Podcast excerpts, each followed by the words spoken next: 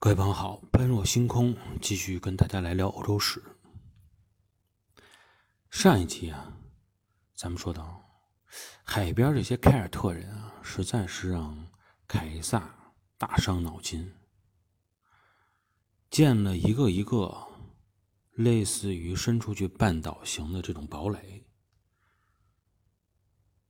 打的时候费劲，真占领了以后，他们又跑到了海上。你占据了这个堡垒以后，他没事又回来骚扰你一下，实在不行，跑到了大不列颠岛那边，跟他的英国兄弟一起联手，没事派个船过来啊，跟你干一仗，也实在是受不了。所以对于罗马来说，他们特别希望能有一场这种大规模的海上战争，直接把这个所谓的英法联盟干倒为止。一鼓作气消灭掉凯尔特人的海上力量。按理说呢，凯尔特人应该呢相对来说稳一点既然实力不足，尽量避免这种在自己家乡本土跟对手来一场大规模的一决胜负的战争，相对来说是这种战争比较危险的。当时在布列塔尼亚半岛的港口，大概凯尔特人的主力舰队也有二百二十艘。罗马舰队出来以后，他们开始采用的是这种游击战的战术，其实已经取得了一定的成效。但是后来啊，凯尔特人也变得急性子了，他们甚至于急到什么程度？急到了。他也比罗马人还想说快点结束这场战争。相比罗马来说，在沿海周边的这些凯尔特人，那么从文明程度上，相对来说还是属于这种蛮族的部落联盟。与罗马帝国这种有着清晰权力结构的文明国家对战的时候。也许他们的船只相对来说比较庞大，但他们缺乏的一点，就是缺少这种战略的规划。有一句古话，叫“锚定而后动”，意思就是说呀，你这个反做这种大事情啊，你要先把这个事儿啊给策略一下。啊，有这个计谋，先规划好怎么做，定好了方案，你再去做。那没预谋会出现什么样的问题呢？就是很多事情你没有预料到，到了眼前了，啊，没有这个解决的方法，还会造成一个什么问题？就是造成一个让你变成了一个急性子。凯尔特人没有计谋，没有规划，所以他变变成了急性子，是一个必然性的。但是我们退一步说啊，可能跟他蛮族的这种文化有原因，啊，不发达，体系不够健全，有很大的原因。但你说真是体系健全了？是不是就不会犯这种毛病？我看也未必，不能完全怪凯尔特人。回想起我们之前说的那些历史，当对手出现在自己的家园里，出现在自己的领土上的时候，波斯人怎么样？罗马人怎么样？同样是有那种快点把对手赶紧赶出自己家园、赶出自己后院的想法，并且因为这种想法，也曾经付出过非常惨重的代价。后边应该怎么做呀？都是我们后人看到了结果而去判断。锚定而后动这种说法确实没有问题，但是毕竟是当你看到了结果，你觉得他应该怎么样去锚，才应该怎么样去动。本身我们已经处在一种以成败论英雄的环境下了，因为哪种方法更好，在战场上的胜负已经让我们看得一清二楚。但处于当时那种情况下，到底应该怎么打这场战争？不论是对于凯尔特人也好，还是对于罗马帝国来也好，都不是那么明确。实际上都是属于摸着石头过河的一种感觉。对于第一次，在外洋，就是这个大西洋上作战的这个罗马人来说呀，是一场历史性的突破，其实也是一种冒险。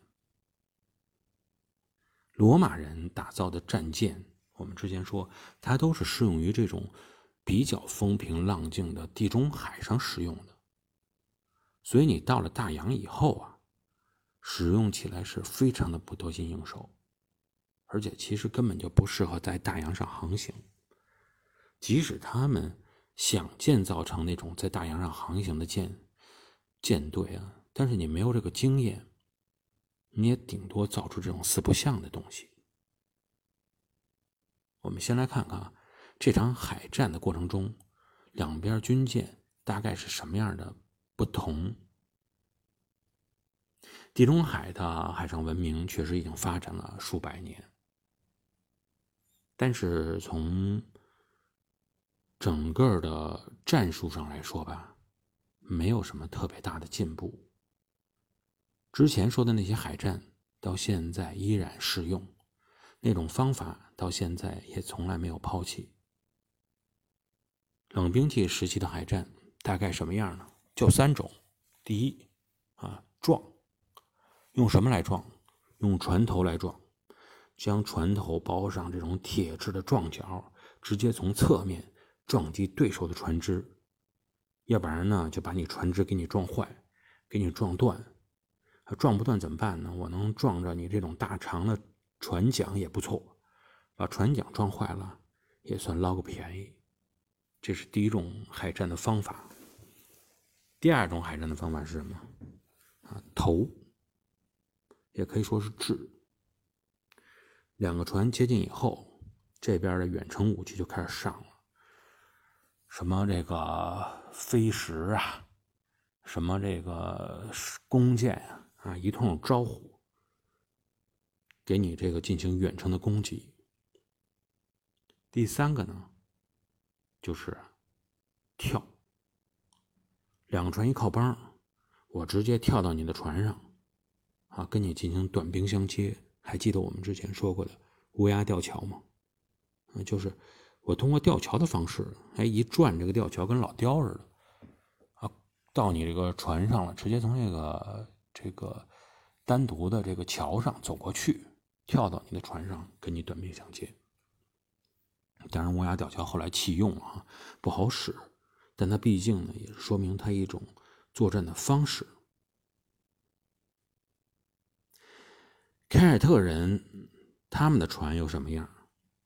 高大而坚固。所以罗马军舰遇到这种高大而坚固，我们之前说它的帆都是皮做的，它的锚都是铁链做的，跟这种用布做的帆还，用绳索做的锚来比，那肯定是又高大又坚固。所以当罗马军舰遇到凯尔特人的这种大洋上的军舰以后啊，发现这三种方法都不好使，完全无用武之地。你说我用这个撞角去撞他的船身吧，这也太高大了，基本上就撞到底部，啊，对他毫没有震撼作用，撞也没用，自己呢床角基本上都撞断了。船桨你也够不着，人家船桨也比较大。另外一个呢，咱们后边再说。本身凯尔特人这船桨还不太多，那么第二种掷标枪，把标枪投到凯尔特人船上，本身船就高，你从下往上投，什么石头标枪根本投不上去，啊，直接就往回落，落到了海里。而相反，凯尔特人的船因为比较高，所以居高临下的这些凯尔特士兵，反而能将致命的武器投到罗马人的船上，造成了不小的伤害。同样是由于船高的原因，啊，跳到船帮上的事情可不太可能了，除非你是跳高运动员。这种高度差呀，不具备任何操作性。所以，罗马军舰基本上来说没有任何优势。你要说它完全没有优势吗？也不是，有一点，船小，船划起来快，船桨来说啊比较多，比这凯尔特人的船桨要多得多。凯尔特人基本上这么大的船啊，就是靠风帆，部分船桨啊就是为了掉头使用。但是罗马军舰不一样，分成三层啊，可以伸出不同的船桨进行划船，也可以用布帆来进行航行。相对来说，船只重量比较小，所以机动灵活是它的一个非常。比较大的优势，但话又说回来，凌波微步走得好，你不能战胜对手啊，起码能保个命，逃命还有可能。那么究竟在这场战争中，这场大西洋海战中，罗马人究竟能不能战胜凯尔特人？最终的结果又是怎么样的？我们下一期节目跟大家继续来探讨。感谢各位的收听，我们下一期节目再见。